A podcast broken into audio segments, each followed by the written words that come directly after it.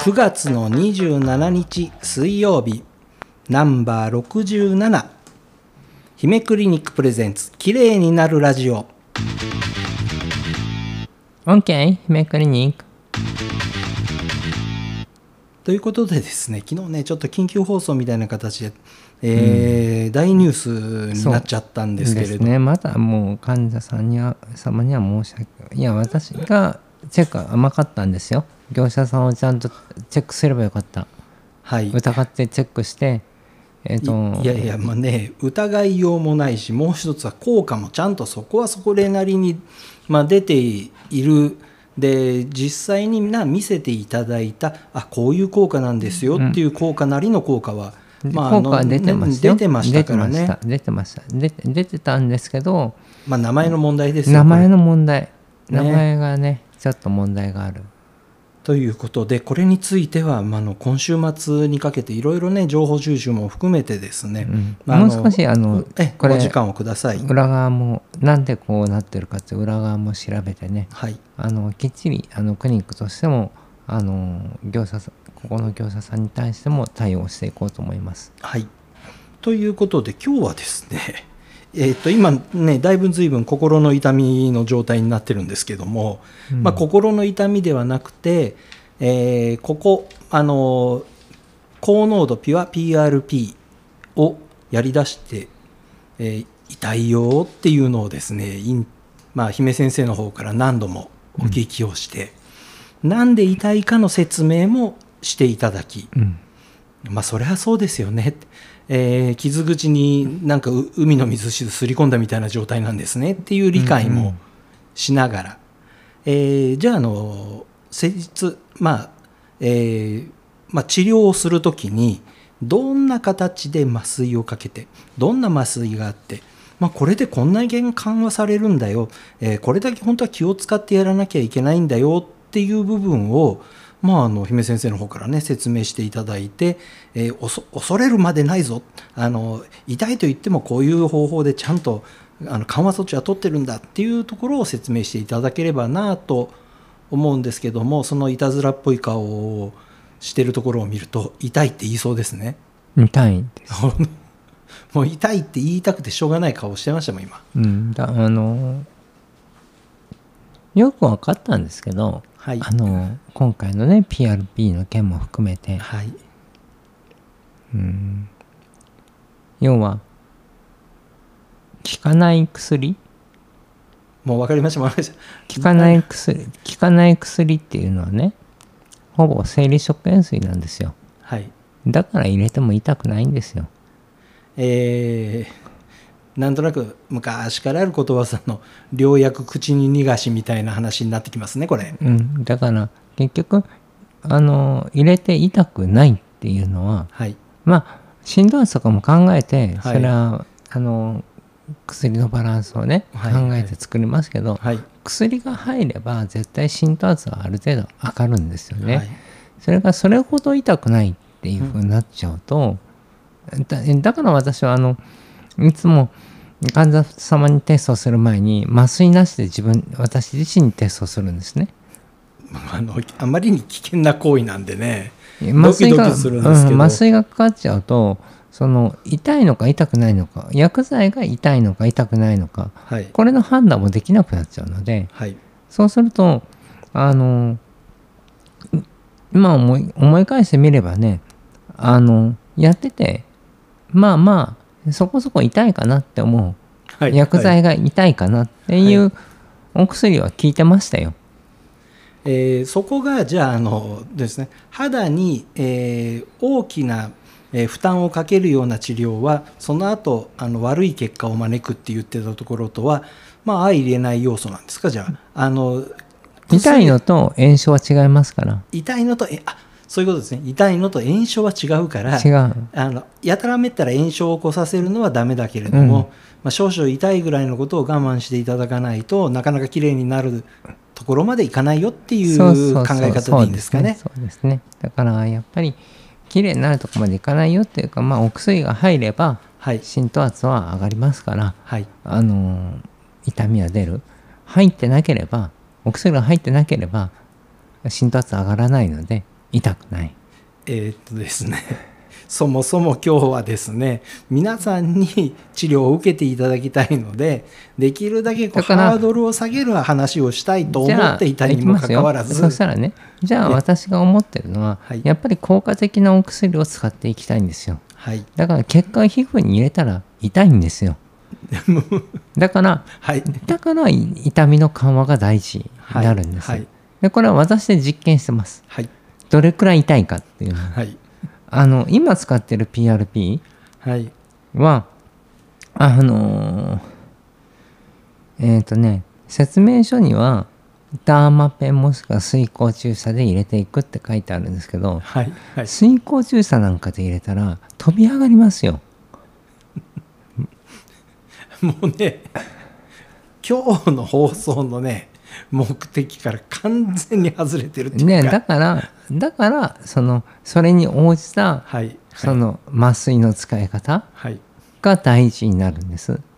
もうここまで脅しておいた後に使い方大事なんですねはいだから痛みの大きさを知ってないとできないじゃないですかはいどれくらいの麻酔を使っていいかはいそれを全部私で実験してるのではいあこれ私だったら耐えれるけどこれ患者さんの痛みのの弱い人だったらこれ絶対耐えられないなとかなんかものすごくは高いハードルの話をしてる気がするんですけどねそれうんだからそのなんだろう例えば なんかねうん最近ねすごく思ってきたのがはいあの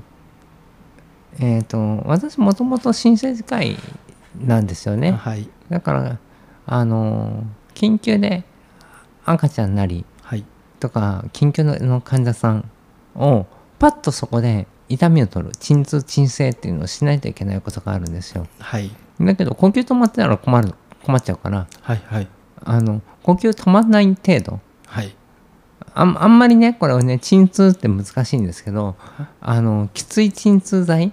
をはい血管からドーンってたくさん入れるとはい呼吸止まるんですよでもさすがになんかね話がねあの綺麗になるためのところから飛び越えてずいぶん極端な話今してると思うんですけど、あの続けて聞きますはい行っちゃうからでももともと私はそこの使い方がずっと何何十年もそれそのやり方やってますからはい、 NLA 偏方麻酔って言うんですけどねまたあのさらに今日も 名前あの名前だけ出しまし話たを難しくしてくれてますね、はうんい、これ一般の方は分かんなくていいですはい NL NLA 偏方麻酔っていうやり方やり方でまあ基本2剤使うんですけどそこのバランスっていうのは、まあ、過去お医者さんの経験によって違うかなでなるべく呼吸抑制呼吸が止まんないように痛みだけ取るようなそれまいたい全部のお医者さんでもわからない細かな話に今言ってるんじゃないですかこれあのね い私カウントしてみたんですよはい今まででそのあの大学病院時代にねはい何人のお医者さんを教えたかはい学生とかお医者さんを教えたかっはいていうのをカウントしたらえっ、とねうんえっ、とおおよそ1800名なんですよまた随分多いですよねそれだからちょこっと教えるとかはい深く教えるとかいますよ、はいでそのうちの40%ぐらいのお医者さんとか学生っていうのをはい深い深く教えてるんですねはいあのみっちり教えてるんですけどここの使い加減っていうのはやっぱりそのマニュアルみたいに初め何 cc 入れて初め何 cc 入れてっはいていうのはできるんだけどはい患者さんの様子を見ながらじゃあこのタイミングでこれちょっと出しますねとかそういうのができる人っていうのはなかなかいないんですよ。はいでこれを私のクリニックははいあの本当の痛がりさん板狩さんねとはい本当の痛い治療はいには使いますはいだからあのただねただあのこれを使った場合ははい局所麻酔とかと違いますからはいちょっとあのーなんて言うんでしょうねあのしばらくクリニックで休んでいただかないといけないのではい薬がねしっかり抜けるまでその時間がいるんですけどはいになるってやつですね 範囲になったり気持ち悪くなったりとか麻酔後に気持ちあ手術受けた方分かると思うんですけど麻酔から覚めたと気持ち悪くてどうしようもないみたいなね、はいはいああいう感覚が続く場合もあるんですけどだけどあのえっ、とまあうちはその効果的な薬剤効果的な治療っていうのは、はいある程度もう痛みが伴うっていうのは分かってますから、はいあの深く刺すとかそういう意味じゃないでしょそういう、はいそういう無意味なはい心臭はかけないです、薬自体が痛いですから、はいあのそうなってくるとまあ一般的には顔へのクリーム麻酔クリームを使った、はいえー、と痛み止めこれも、はいえっ、とね国内に流通してるのは4%のリドカインって言うんですよ。あの木べらで塗っていただく白いやつですねそう、はいあれねあれがえっ、と日本の保険ほあので許可されてるのは4%なんですけどはい海外ではおよそ11%弱なんですよ随分差があるんですね倍以上ですね11%弱のものを使わないと効かないんですはいじ日本で使ってるのは効かないわけですか